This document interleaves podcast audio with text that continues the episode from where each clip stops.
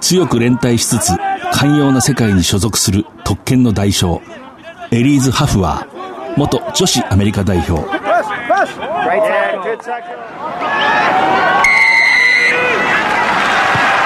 藤島大の楕円球に見る夢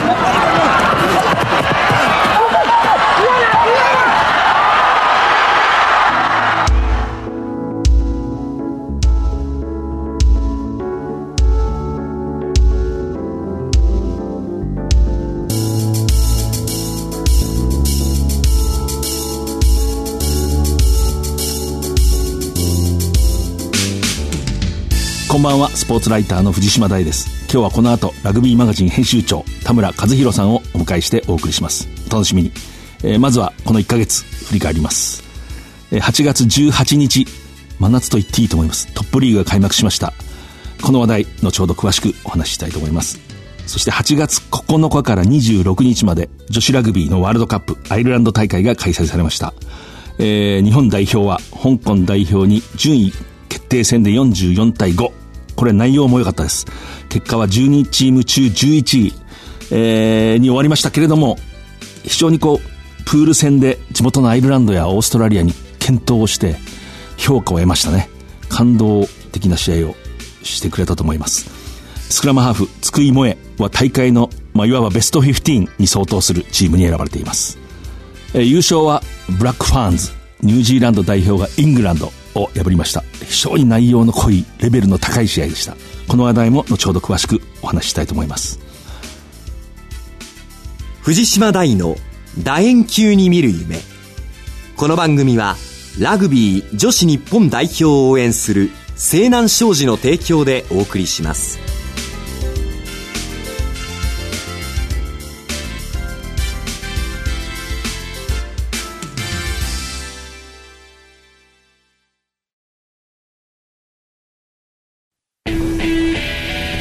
的な機動力と高い技術力そしてそれを生かすチーム力西南商事のリサイクルで東北の未来を笑顔に「Recycle More」「We Can」西南改めてスポーツライターの藤島大です。今月のゲストはラグビーマガジン編集長の田村和弘さんです。よろしくお願いします。よろしくお願いします。田村さん、あの、女子ラグビーのワールドカップでアイルランド、ダブリンにも、え行かれていたということで、まあ、その話も後で聞きたいと思います。どうでしょう？まずトップリーグ開幕したんで、はい、ラグビーマガジン編集長としてトップリーグ、はい、どんな印象ですか？で、まだあのー、暑い、えー、汗をかく、えー、そういうことも重なって、秋とか、えー、真冬の、すごくこう、競り合って、クオリティの高い試合っていうよりは、まだミスも目立ちますけど、やっぱりこう、準備してきたチームであるとか、実力派、去年調子の良かったチームっていうのは、やっぱり、きっちり仕上げてきたなっていうイメージがありますね。そうですね。選手に聞くと汗が一番滑るって言いますね、雨よりも。前よりは落とさなくなった、随分落とさなくなったなっていう印象があるんですけどね。そうですね。各チーム聞くと、やっぱり準備をきっちりしてるっていうことを、えみんな言っていて、まあ、エディ・ジョーンズ日本代表ヘッドコーチもそうだったんですけど、こう練習の時からボールを濡らしたり、えー、石鹸をつけたりして、ネガティブな要素を最初からこうなるんだから、これで練習しようっていう、いうものをやってるので、選手たちもその辺にフォーカスしてやれてるって言ってますね。まあ、その連覇を狙うサントリー、はい、どんな印象ですか？開幕戦ではキャノンとやって、まあ、キャノンも実力をね、どんどん重ねてるチームなんですけど、完勝しました。うん。で、まあ、サントリーは去年の、優勝した去年のシーズンも、えー、開幕は近鉄にこう、ギリギリで逆転勝ちしたような、出だしが悪いっていうのが、えー、毎年の最近のチームの悩みだったらしいんですけど、今年はもう開幕はそういうネガティブな要素っていうか、プレッシャーもあるし、えー、チームも試合を重ねてないので、最初からうまくいかないんだっていうのを前提にして、その中でどううまく勝っていくかっていうのを全員で共有して、準備して戦おうっていうことをやったので、うまくいったっていうふうに、こう、真壁選手とか言ってましたね。そうですか。はい、えー、真壁さん、この番組も出演していただいたんですけどね、はい、私はその開幕節はヤマハとトヨタ自動車、トヨタ自動車のホームでしたから、トヨタ自動車とヤマハと言うべきかもしれませんけれども、2万人を超えるね、お客さんが入って、はい、まあ、豪雨、途中でものすごい雨が降ったんですけれどもね、うん、で、まあ、ヤマハが勝つんですけれども、トヨタ自動車に新しいヘッドコーチ監督、ジェイク・ホワイトさん、うん、2007年ですね、10年前のワールドカップ、パリの、あの、決勝戦を制したスプリングボックスを率いた、まあ、いわゆる世界の、まあ、有名な指導者がやってきて、帝京大学を卒業したばかりの姫野という選手、まあ、素晴らしい選手ですけれども、キャプテンにして、ルーキーキャプテンという言葉をよく使うんですけどね。非常に注目して見てました。やはり私、トヨタの選手の表情が変わったなっていうのが一番の印象でしたね。私、テレビの解説をしていたので、J スポーツのあの、モニターにこうアップがよく映るんですけれども、顔が変わったっていうか、こうキリッとこう自信を持った顔してると。と思いました。それに負けないヤマハはさすがだったんですけれども、ヤマハの選手に行くとこう、そんなにラグビーが変わったわけではないと。だからそのスコアは接近してたけれども、まあ、自信を持って戦えたというコメントが多かったんですけれども、やっぱり自信を持ったなっていうのはわかる。気持ちが少し変わったんだなと。そういうのは伝わってきましたね。はい。うんまあ、サントリーもそこですね。あの、去年は手探り状態。えー前年が9位だったので、えー新しい新監督になった。えーそれで手探り状態で始まったのが今年は去年の優勝。去年やったことをもっと進化させれば、勝てるっていう、やっぱ自信にみなぎっているので、なんか、滑らかなんですよね。こう、すべてがパス回しでも、ええ判断とかも。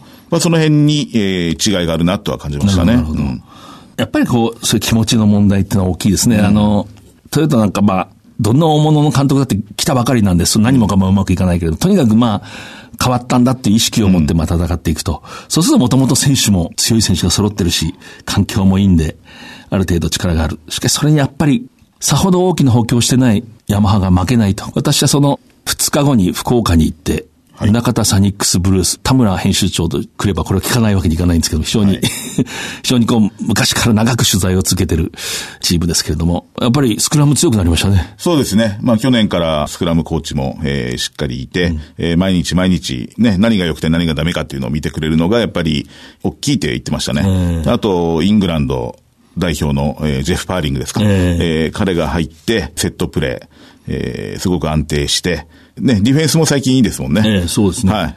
コカ・コーラに勝ったんですけれども、コカ・コーラの、まあ、フォワードの選手、う複数の人が、ちょっとやっぱりスクラム誤算だったと。こんな押されると思わなかったと話してましたけどね。サニックスの藤井監督は終わった後、最近全然押されてないんですよって言ってましたね。そうですね。シーズン直前にあったオークランド代表との試合も、セットプレーではしっかりやれていたので、もうしっかりやれるっていう、そこもマインドセットですね。あははい。昔はやっぱりこう、押される、えー押されたらどうしよう、その準備をしてたと思うんですけど、今年は全く違いますね。ええその充実してると思われた宗像サニックスに第2節、やっぱり神戸製鋼は負けなかったですね。ええ接戦の気配もありましたけれども、こう突き放したというか、まあ負けなかった。ここも力をつけてると思うんですね。で、前から思ってるんですけど、パナソニックがトヨタ自動車、神戸製鋼。まあ本当はサントリーの選手そうもそうだと思うんですけれども、外国のこう割と大物監督が来ると向いてるんじゃないかなとこう思うんですね。というのは選手がいろんなバックグラウンドを持ったいい選手がたくさんこう集まってくる。それぞれのチーム、コーチっていうのは常に隣の芝生で、うちよりあそこのが恵まれてるとこうつい思う動物なんですけども、まあ客観的に見ると、トヨタ自動車や神戸製鋼も結構いい選手いると。で、しかしまあ、いい選手がたくさん集まってるだけに、俺は高校の時こうだった、大学の時こうだった、あるいは外国の選手だったら、う俺の国ではこうやってるっていうことがまあ起こりうると。でそこにやっぱりこう大物の、特に外国人の選手もパッと言うことを聞くような人が来るのはなかなか効果があるなってこう思いますね。うん。ジェイク・ホワイトさんなんかやっぱり、こう、掌握をししてるんだろうし、まあ、久保田のフラン・ルディケさん。この人もスーパーラグビー南アフリカのブルズを優勝させた人。で、NTT コムのロブペニーねロブペニーさん。はいあの人も国内のね、カンタベリーで勝ちまくったはい人。で、えー、神戸製鋼のジム・マッケイさん。この人もワラビーズのアタックコーチとしては非常に優秀だった。このクラスの人が来てるんで、時間がこう経っていくとだんだんやっぱり良くなってきますね。あの、で、一方でそのさっきのヤマハの清宮監督、えーサニックスの藤井監督、そしてサントリーの沢木監督。まあ、この人たちとも、うんまたこう日本の指導者の良さをこう出して、これは面白いですね。ええそうですね。まあ日本人のね、今名前が挙がった3人っていうのはまた、えー個性があるのでね、こうぐいぐい引っ張る。サーキー監督なんてね、去年本当に9位のチームをあそこまでええ引き上げたんですけど、やっぱ選手に言わせると、えーあそこまで変えられるあの、あの人しかいなかったっていうんですよねあ。エディ・ジョーンズが作り上げたラグビー、えーサーキーさんもアシスタントコーチとしてやってたんですけど、それをあの人がやってきて、もうこんなラグビーはやらないんだっていう、えーそれを壊してくれたのがあの人だからできた。なるほどね。だから信じられたって言ってましたね。うんで、こう一方で戦力が少しこう苦しいチームは、やっぱり日本の指導者の方が、うまくいった時は勝つかなっていう感じがしますね。あの、外国の人の、まあ、外国の人って言い方もちょっと乱暴ですけれども、一般的に彼らって例えば学校のチームでも、一軍と二軍は全く別に行動して、うん優秀な人は一軍、何々高校の一軍のチームとして、そこに専属のコーチがいて、二軍は二軍でまた別に、もうグレードの違うものとしてこう行動していくと。彼らは実力が違う、かなり違うものが一緒にこうリーグを作るっていうような発想はないんですよね。だからどうしても戦力が厳しいってなると、いや、これで優勝するのは難しいだろうって自然に考えるところがある。うん、日本の人って時々そこでこう跳躍力を発揮するっていうかね、こう一発勝負で勝ってやろうじゃないかっていうようなところがあって、その辺もこう面白いところですね。あと、大物外国人ってさっき、まあ、ジェフ・パーリングの名前出ましたけども、はい、あと、マット・ギター、サントリーのですね。ですね。えー、あと、アシュリー・クーパーですね。はい。彼もいい選手ですよね。いいのは来ますね。はい みんなね、あのー、やっぱ年齢は重ねてますけど、やっぱりこう本物じゃないですか。うん、こう100キャップ以上とか、えー、あの辺になるとこう一緒にプレイしてても、やっぱりこう行くところは行くんだって、その周りの選手は言いますね。うん、だからはっきりしてるので、すごくやりやすいって言います、ね。行くとこも自分が勝負するときは勝負するみたいな。えー、ディフェンスの方がはっきりしてるって言ってました、ね。絶対にこうタックルに行くっていうのがわかるので、あの、動きやすいんだって。なるほど、なるほど。曖昧に逃さないですね。そうそうそう。多分マットギターなんか行くとき行きますよね。らしいですよ。うん、もう行くってわかるから、自分が違うところに行けばいいって言ってましたよ。えー、この間私、まあ、あの、外国人選手で言うと、ジェフ・パーリングをこう間近に見たんですけども、はい、ジェフ・パーリングっていうのは、今度宗像サニックスに入った、イングランド代表でキャップ29 9で、ブリティッシュアイリッシュライオンズ。持ってますね。4年前にワラビーズに勝った時も試合に出ていた。うん、まあ本当に世界の一流のロックです。うん、で、ライアンアウトの頭脳、ライアンアウトのが賢いことで世界的に有名な選手で、宗像の地に舞い降りてきて。気に入ってるらしいですよ、もう。あ、そうですか。はい一緒に組むのが、開幕節の試合ですけど、はい、私は解説した、はい、あの、加藤和樹っていう、はい、ね。中部大学ですね。中部大学。愛知の。で、この人は新人なんですけれども、あの、春日が丘高校の時三軍だったって言ってましたね。はい。あの、まず、春日が丘高校に行きたいって言ったんですけど、いらないって言われたらしいです。まず最初は。そこから勉強して入ってって言ってました。頑張ったのに三軍とか、あの、試合に出られなかったって言ってました。3年生の時にこう、勝つと分かってる1回戦にちょっとだけ出るような、そこから中部大学って地元の、はい、これも強豪ではないですね。東海リーグの中でもあまり強豪じゃない。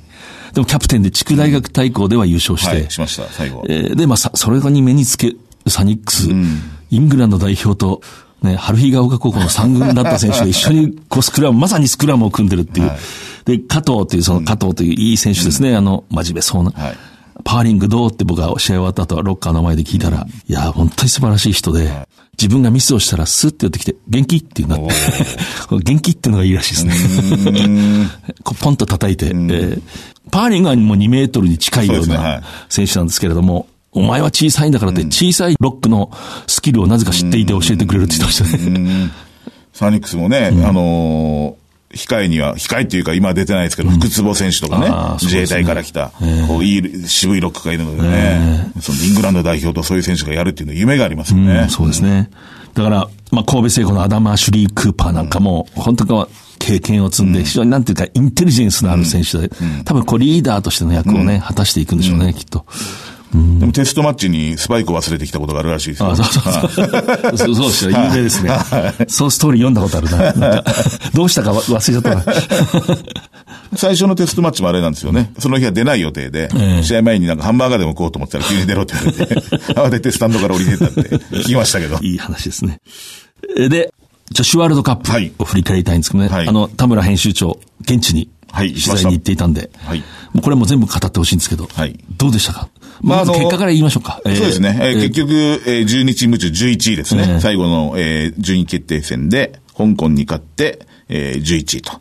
うん、まあ、上げた勝利は、えー、アジア相手の一勝だけですけど、うん。うん、えー、それ以上にやっぱり、この存在感というか、えー、あのチームの魅力をもうすべて出し切って帰ってきたとは思います。はい、まあ、現地で取材してそういう印象を持った。はい、私も J スポーツで見ていたんですけど、うん。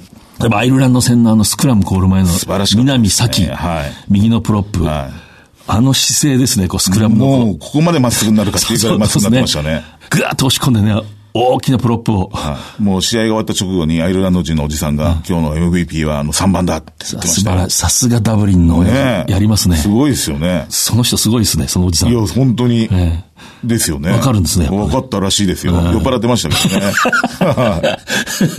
いや、でもあれを見ててもね、こう、しっかり鍛えてきたなっていうのわかるし、江淵、え、ブチのタックル。一番ですね。はいタックルね、僕の知り合いの酒場で、あの一番なんだって言ってましたね。いや、本当お父さんがサニックスですね、元。あ、そうなんですか？そうなんです、そうなんです。はいなんかもう魂何度タックルしても、あの、立ち上がってきてね。で、ふらふら立ち上がるので、なんか心配なんですけど、また行くんですよね。南さっきって言ってたじゃんあの、もともとは福岡の筑紫高校ですね。あの、はいあの、お男の練習としても厳しい、えーところの女子部員ですよね。そうですねえーで、江淵さんは福岡高校。ああの辺はなんで、か。男子と一緒にスクラム組んで。今、青学なんですけどね、大学。ええ青学でも男子と一緒にスクラムを組んでると。えまあ、これは本物ですね。それまで女子ラグビーを見たことがなかったという、はい私の知人のね、はいラグビー好きが、今回テレビで見て、もう感動したと。ね、感動しましたでよ。、体の差がもう顕著だし、はい体格差が、はい昔のジャパンを見てるみたいなあ本当感じそうですねはい男のジャパンですね。あの、まあ、ナンバーエイトに、あの、マテイ・トンガ選手っていう、一人だけフィジー人の選手がいたんですけど、こう、一試合目の、えーハーフタイム、開けた5分ぐらいでもう、えー骨折しちゃって、退場して、そこからもう完全に日本人だけのチームになって、本当に昔のジャパンですね。もう低いスクラム、えー低いタックル、何度でも立ち上がって、で、いいところまで行くんだけど、最後力で持ってかれるという。キックが飛ばないんですよね。キックは飛ばないですね。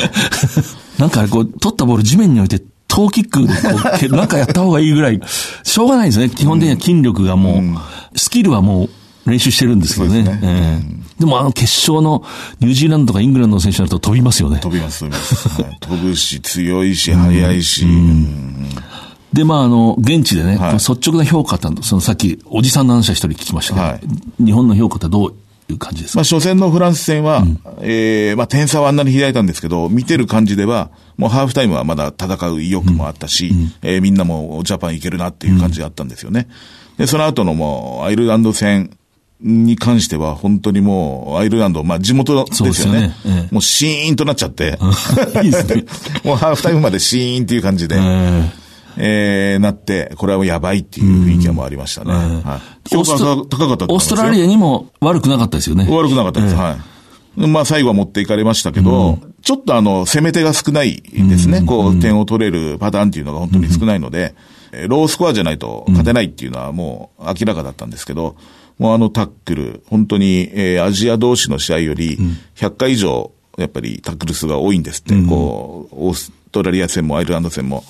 とにかくタックルはできるチームあ。ボールを取り返すのがなかなかできないんですけど、えこれもやっぱりね、昔のジャパンと一緒で、えとは思いましたね。うんなるほど、なるほど。みんな心を打つんだけど、あと一歩で。ですねはいあとこう、ちょっと、不意な出来事が起こって、こう、ボールが跳ねたりして、ペアンって持ってかれたりとか、そういう感じもあるでしょ、なんかこう。あります。あの、ゴール前まで攻め込んで、一個のパスミスで拾われて、えー恨んでられたらやっぱりちょっと追いつけない、スピードで追いつけないとか、うん。あれ、最後こう、例えばイタリア戦なんか分析としてはどうですか、その。イタリア戦だけ、ちょっと落ちましたね。ん。あももちろん、あの、疲れがあると思うんですよね。まあ、小さいからだね。うん。ちょっとあの試合だけちょっと策もなかったし、単純にこう外に回して、えー全然抜けなかったし、緩んだとは思わないんですけど、疲れだとは思います。はい。はい。でも香港の試合良かった、香港の試合良かったですね。ええうんうんまあ、フランス戦で、こう、本当の世界のレベル、初めて知って、驚いて、まあ、それはしょうがないんです。でも、しょうがないと思ったんですけど、みんな、えーやっぱり首脳陣も、えー僕たちはこんだけ分析してきたけど、本当の力はやっぱり分かってなかったっていうのを、今分かったって言って。なるほどなるほどはい。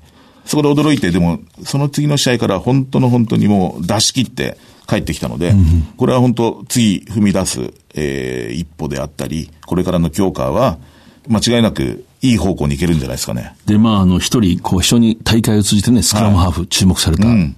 津久井萌え選手。非常にこう、評価が高くて、そうですね。ええ。スカス回しも早い、タックルしてすぐ立ち上がってっていうプレーもできるし、本当にもう、あの、体にスクラムハーフが染み込んでる選手ですね。えー結構こう、インターネット上でも、そうですね。日本のハーフすごいってこう、書き込みがある。と思いますよ。やっぱ、あの、あんなに、あんなテンポで球出し続ける選手いなかったので、他のチームでは。で、小さくて、えー若くて、えーね、ドリームチーム最後ね、入ったんですね。選ばれて、はい。えー要するに、まあ、大会のベスト50 15って人にことですね。選ばれたんですよね。はい。津久井選手、まあ、津久井マニア、誕生してると。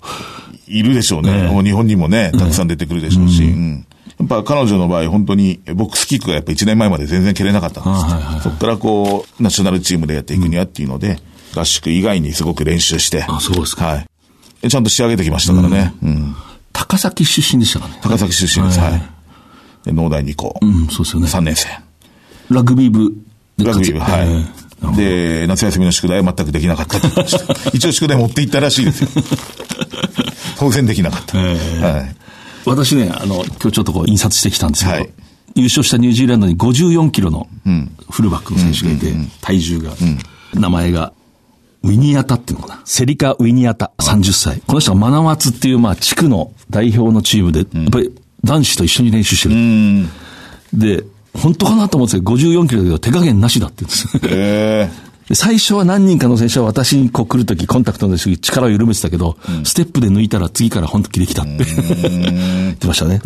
で、今、そのニュージーランドではこの、まあ、ヒロイン優勝して、えブラックファンズって言うんですかね。はいはい。で、これをオールブラックファンズに変えるべきだ。でも選手たちはもうブラックファンズっていう名前に愛着があると。まあ、そういう議論が起きたり、まあ、彼女たちはアマチュアのままにしといていいのかっていう、いろんな意見が出てると。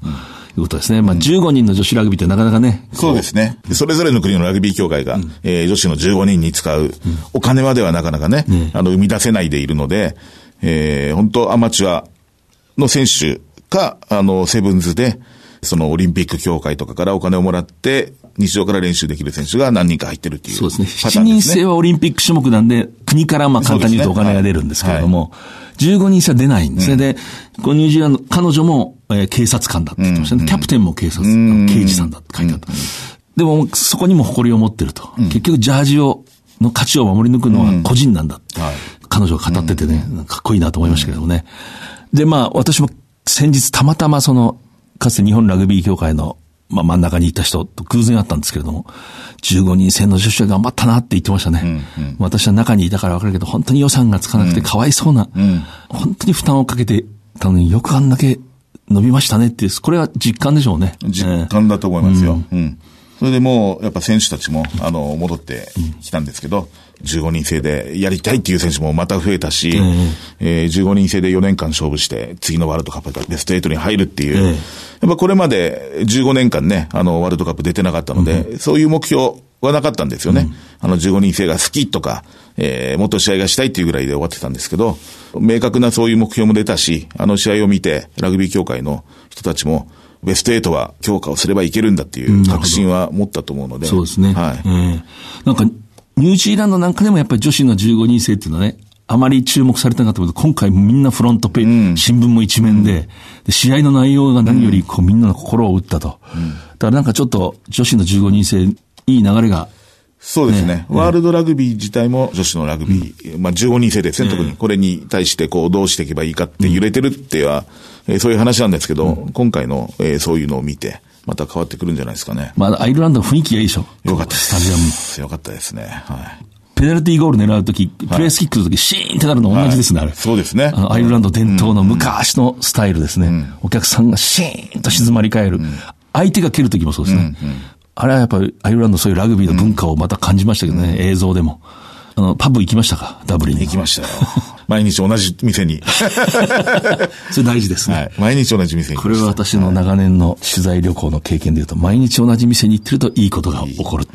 あの、はいあの、老人と若者が一緒にいて、こう、みんなで歌を歌ってるのがいいですね、自然とね。いいですねはい。それが素晴らしいですね、やっぱり。うんえで、田村編集長せっかく来ていただいたんで、トップリーグ、上位、それからさっき、まあサニックスの話しましたけども、あの、中堅どころと思われるところがどんどん伸びてる感じがするんですよね。そうですね。NTT コムとか、リコーとか。リコ良くなりましたね。そうですね。んはい。サントリー戦も非常に攻撃力があって。ですねはい最後までこう、心が切れなかった。で、東芝が、まあいろいろちょっと選手が外に出たり、はい新しい選手をなかなか獲得できなかったけど、初戦は、やっぱりこう、東芝らしさをはい発揮しましたけれども、NEC でしたか？NEC に完封勝ちですね。えー2戦目 NTT コムにね、はいかなりこう熱いコンディションで、少しこう選手のベンチの層っていうんですかね、そこでちょっと厳しいところがあった。どうですか、東芝？去年までセブンズの代表、ヘッドコーチやってた、えー瀬川さんが監督になってね、あの、また立て直そうとしてるところなんですけど、開幕から新人の、えー中尾隼太選手を、えースタンドオフで起用してますね。やっぱそういう新しい地であったり、えーでもあの試合のリーチマイケル選手ね。すごかったですね。すごかったですねすごかったですね。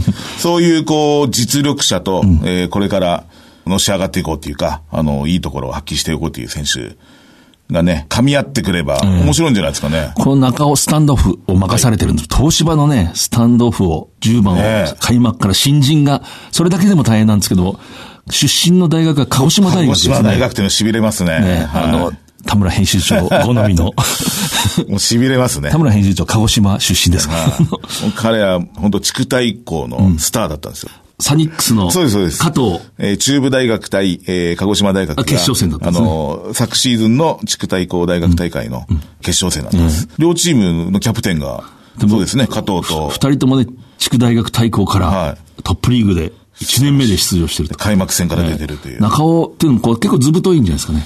そうですね。こう、やっぱ自分に自信があるし、こう、クリエイティブで、えーいろんな仕掛けもするんですよね。